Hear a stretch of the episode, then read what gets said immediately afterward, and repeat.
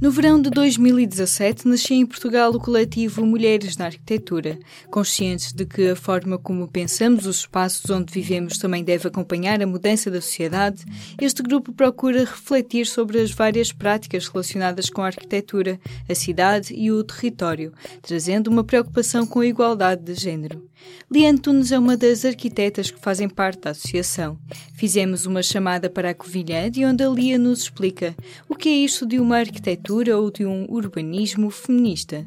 O que o urbanismo feminista traz é dizer que o espaço não é politicamente neutro, por um lado, e por outro dizer que as nossas cidades, as nossas aldeias ou o nosso espaço urbano está a ser pensado para um sujeito falsamente universal, que é pensado para um homem branco e de classe média. Na tese de mestrado, Lia Antunes explorou a questão dos espaços construídos por homens, as formas como as mulheres os habitam e transformam e ainda o percurso das mulheres na arquitetura. Agora, no doutoramento na Universidade de Coimbra, a arquiteta procura aprofundar as políticas urbanísticas e as práticas arquitetónicas com uma perspectiva de género. E também, através do coletivo Mulheres na Arquitetura, ajudar a combater a invisibilidade feminina na profissão. A verdade é que a arquitetura é historicamente uma, uma profissão muito masculina. Nós começámos a ter as mulheres nesta área há bem pouco tempo. Antes, as pioneiras também se debateram com outros problemas, eh, por exemplo, o facto de serem muitas vezes eh, relegadas para a arquitetura de interiores ou para a arquitetura de mobiliário, ou seja, que acabava por ser a menos visível ou aquela que, era dada a menos importância. E de facto, se a arquitetura vive muito desta questão dos concursos e dos prémios e das nomeações, é verdade que elas não aparecem. E quando não aparecem, há todo um ciclo que se constrói, ou seja, há falta de referências uh, femininas para as novas gerações e há uma parte da disciplina que não está a ser contada e faltam muitas protagonistas. Como em tantas outras profissões, as pressões relativas ao papel que se espera das mulheres enquanto mães e cuidadoras levam a que muitas tentem abrandar o ritmo ou até mesmo abandonar a carreira. A Lia questiona: não estará na altura de repensar as práticas da profissão? Continua a haver muitos problemas, sim.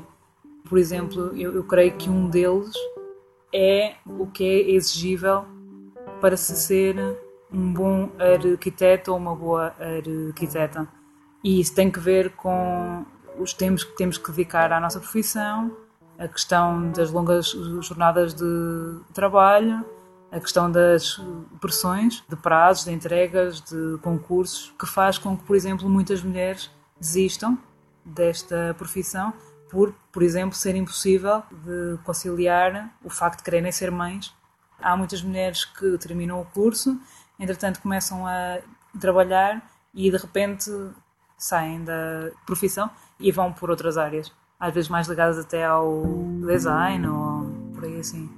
Mas além do desequilíbrio na presença e reconhecimento das mulheres, a forma como a profissão é ensinada é vista por estas arquitetas como demasiado rígida e sem uma perspectiva de género. Uh, por um lado, uh, visibilizar estas experiências e necessidades e percepções das mulheres em relação aos espaços que habitam. Há muitos obstáculos ainda e há, há muitas forças para que isso não aconteça, porque vivemos numa sociedade machista, claramente, mas por outro problema. Eu acho que dentro da arquitetura há sempre aquela ideia de que este problema não existe seja que a arquitetura é uma disciplina neutra que está aqui para construir espaços e que este tipo de dinâmicas e de discursos está ausente e não é verdade. Uma perspectiva de género que poderá trazer os fundamentos do feminismo ao urbanismo, dar voz às pessoas que não são ouvidas e que têm experiências de vida diferentes. Não apenas as mulheres, mas todos os grupos diversos que coabitam as cidades e que têm igual direito a deslocarem-se livremente e a desfrutar dos espaços da rua. Para ali é preciso quebrar, por exemplo, as barreiras simbólicas que separam a esfera doméstica do espaço público. Valorizar aquilo que chamam a esfera e o trabalho reprodutivo, ou seja, tudo o que tem que ver com as tarefas reprodutivas, as tarefas domésticas e os trabalhos dos uh, cuidados, que maioritariamente estão uh, com as mulheres, mas que tendencialmente se querem como responsabilidade social e pública. Se é verdade que as mulheres estiveram uh, relegadas ao espaço privado e à esfera doméstica durante muitos anos, também é verdade que hoje em dia há uma tendência muito maior para viverem tanto o espaço público como os homens, como também sabemos que esta questão uh, do trabalho, dos cuidados e da, e da esfera reprodutiva também se passa no espaço público. Seguimos para Lisboa, onde encontrei a investigadora Adriana Souza. Meu nome é Adriana Souza, eu sou doutoranda da Universidade de Brasília na área de transportes e aqui em Portugal eu estou no ISCTE, estou tentando fazer uma comparação entre Portugal e o Brasil e Brasília e Lisboa para saber se as mulheres, o que as mulheres sentem lá, elas também sentem aqui, se isso pode ser único ou não. Para a tese de doutoramento, Adriana entrevistou várias mulheres com perfis muito diversos, jovens e idosas, com mobilidade reduzida ou deficiência visual, mulheres lésbicas, trans, negras e migrantes. Apesar de Lisboa e Brasília serem cidades muito diferentes, houve semelhanças na forma como as mulheres estão no espaço público, mais precisamente nos motivos que as levam a ter receio de sair à rua. As mulheres, quase todas, eu acho que não me lembro nenhuma que não tenha dito isso. Trocavam de roupa para ir para a rua muitas vezes, porque não se sentiam confortáveis. É, não passavam por certos caminhos, porque não se sentiam confortáveis. E aí você vai questionando, por que, que você não passa lá? E aí você é onde tem o comum de todas as mulheres. Por que, que eu não passo lá? Porque eu não gosto de ser assediada, porque eu tenho medo do comportamento de certos homens, porque eu já sofri alguma coisa, então é sempre condicionada e na grande maioria, assim, 99% são opressões de homens para com elas. Mas, para minha surpresa, as coisas que eu escutei no Brasil, das mulheres que me relatavam nos grupos focais, nas entrevistas individuais, nas conversas de faculdade, etc., são quase as mesmas conversas que eu tenho aqui. E me assustou um pouco, porque eu achei que aqui eu ia escutar muito menos. Mas, na verdade, aqui se debate muito menos.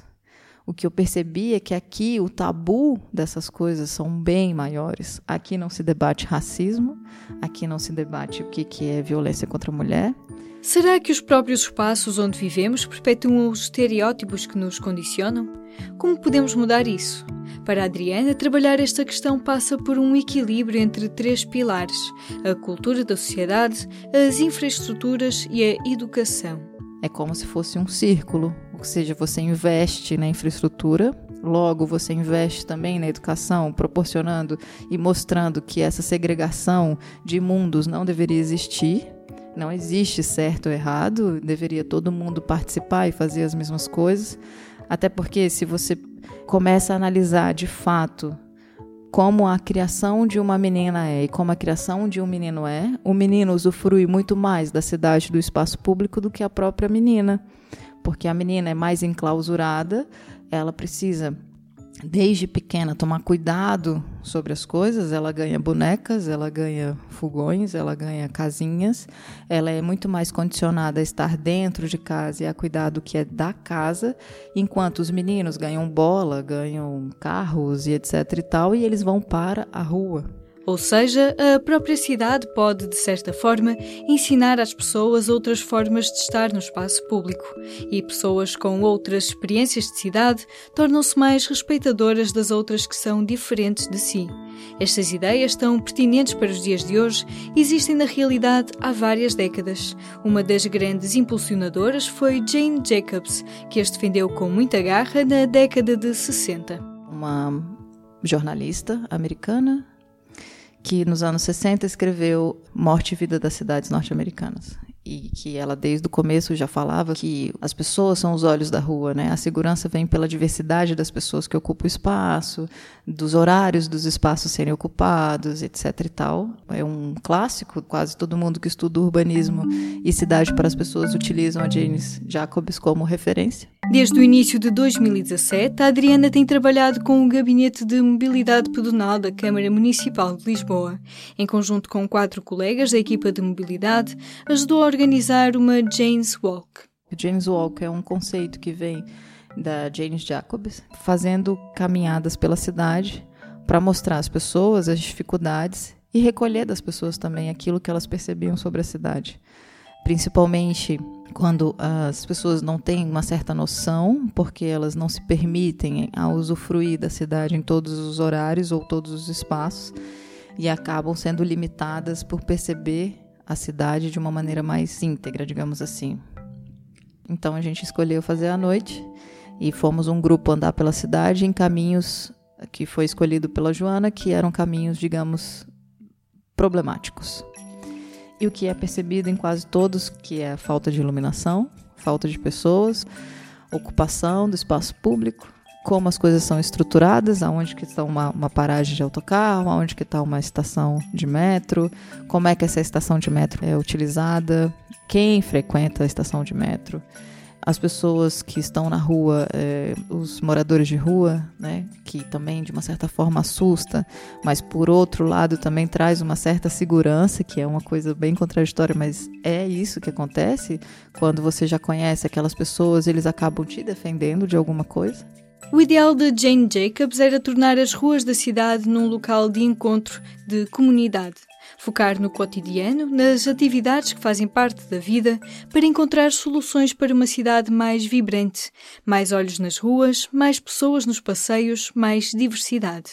Estas ideias perduram até hoje e têm benefícios muito claros para os diferentes usos que fazemos dos espaços públicos. Por exemplo, uma mulher lida pela sociedade é aquela que cuida da sua família. E se uma mulher que cuida da sua família não tiver um espaço adequado para levar os seus próprios filhos para a cidade, para estar no espaço público com eles, ela não vai estar.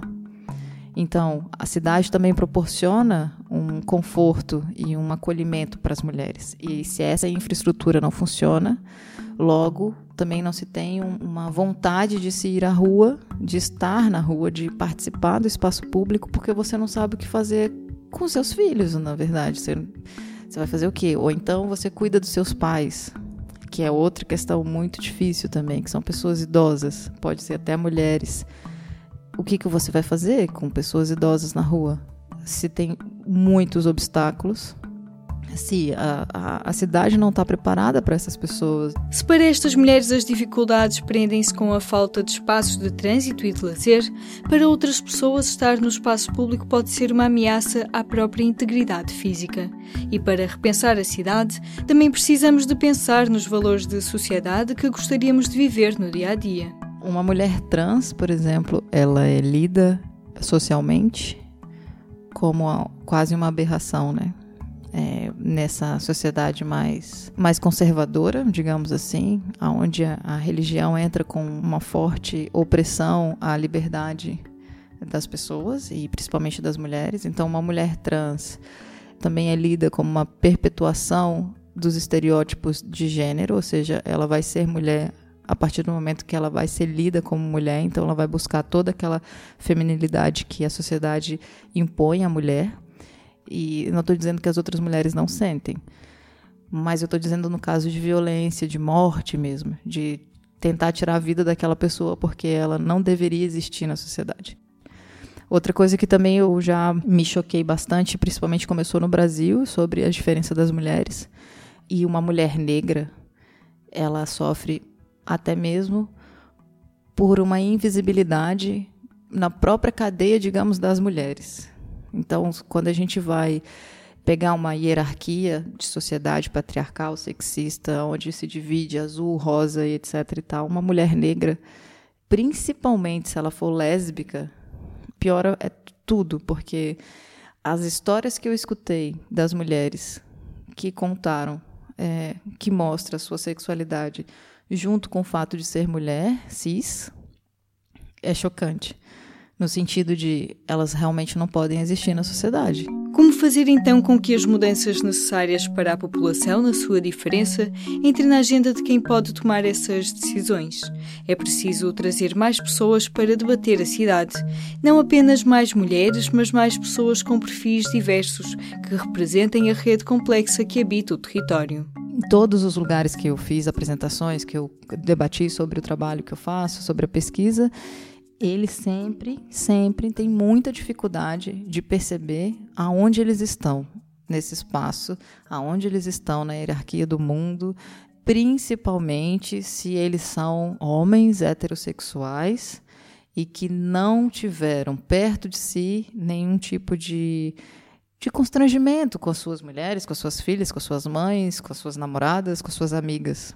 Então, para aqueles que planejam, que em sua grande maioria são homens, em sua grande maioria, são héteros normativos que seguem uma normatividade do que é crescer, viver, casar, ter filhos e estar na sociedade, que é perceber que quanto mais diverso é, melhor é. Quanto mais pessoas diferentes usufruem do mesmo espaço, melhor é. é mais seguro é. Mais a gente aprende com a diferença, mais respeito a gente tem com o outro e o que pode ser uma cidade para homens e para mulheres, para si e para os outros. Mas antes disso, há vários podcasts no Público por descobrir. Em público.pt barra podcasts pode ouvir sobre política, desporto, questões de género ou humor, porque o público fica no ouvido.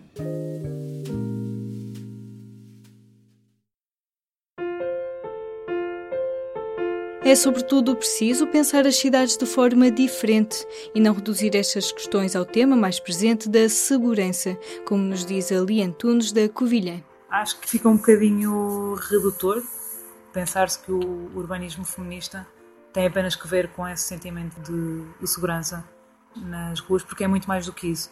Ou seja, tem muito que ver com favorecer a autonomia e a socialização no espaço público tem que ver com a diversidade espacial eh, de acordo com as diferentes necessidades de diferentes pessoas e de diferentes mulheres. E se isto começa por sensibilizar as pessoas, normalmente homens, que ocupam os lugares de poder e decisão, para Adriana Souza também passa por mostrar às mulheres o que está errado, para que se envolvam no desafio de pensar aquilo que gostariam que fosse diferente. Eu acredito que o caminho é a gente começar a colocar o assunto em pauta. É, primeiro de tudo. É realmente discuti-lo. É realmente mostrar é, o que existe de diverso, o que existe de hierarquia, o que, que são privilégios, porque muitos que os têm não percebem.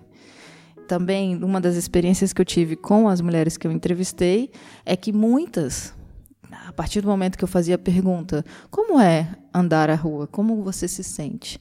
E, em princípio, todas as respostas eram: não, é bem tranquilo andar na rua, não, eu não tenho medo. E depois de cinco minutos de conversa, todos os medos apareciam e todas aquelas preocupações que pareciam naturalizadas, quer dizer, pareciam não, estão naturalizadas pela sociedade, começam a vir para cima. É como se você estivesse mexendo numa poeira e ela começa a subir. Deveríamos todos discutir sobre o assunto, levantar as poeiras, olhar os privilégios que é muito difícil ser reconhecido, né? Você que tem, você reconhecer que tem um privilégio. E sim, e ceder e, e querer a, a, a, bom, melhorar para todo mundo. Ah, seria isso. As ideias para um futuro mais inclusivo continuam a surgir. Em Lisboa, na Covilhã, em Barcelona e por todo o mundo, começam a aparecer grupos que trazem novas propostas de um urbanismo feminista. Um urbanismo que não deixa ninguém de fora e convida todos e todas a participar e o que pode ser uma cidade para homens e também para mulheres. Muito de se apoiar num feminismo interseccional. Estes urbanismos, o que têm trazido também é a ideia de que eh, é importante também no espaço público haver um reconhecimento das mulheres, seja por, por exemplo, nomes de ruas ou nomes de praças, para que as pessoas comecem a conhecer quem foram as uh, protagonistas destes lugares, ou de estátuas temos tantas estátuas de tantos heróis, de tanto. e acabamos por perder um pouco este lado. Por outro lado, também, por exemplo, se falamos que o urbanismo com perspectiva de género quer dar visibilidade ao trabalho reprodutivo e à vida do dia a dia, é, por exemplo, super importante pensar a questão dos equipamentos e dos serviços, o que é que faz falta, qual é a sua distribuição pelo eh, território, é uma distribuição justa, não é? E depois ter esta, esta rede montada, como é que a mobilidade e como é que os, como é que os transportes fazem entre este equipamento, entre estes serviços. Também a questão da a habitação, a questão da cidade ideal pode depender um bocadinho de comunidade para comunidade, não é? E a ideia também aqui é, é sempre ir trabalhando, uh, não, não, nunca perdendo a ideia da escala uh, territorial e quais as consequências para o todo, mas ir trabalhando muito estes pedaços de cidade com as pessoas. Uma cidade com todas e para todas as pessoas.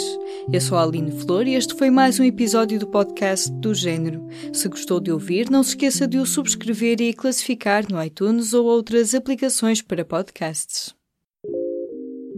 Pode subscrever os podcasts do público no iTunes, SoundCloud e aplicações móveis. O público fica no ouvido.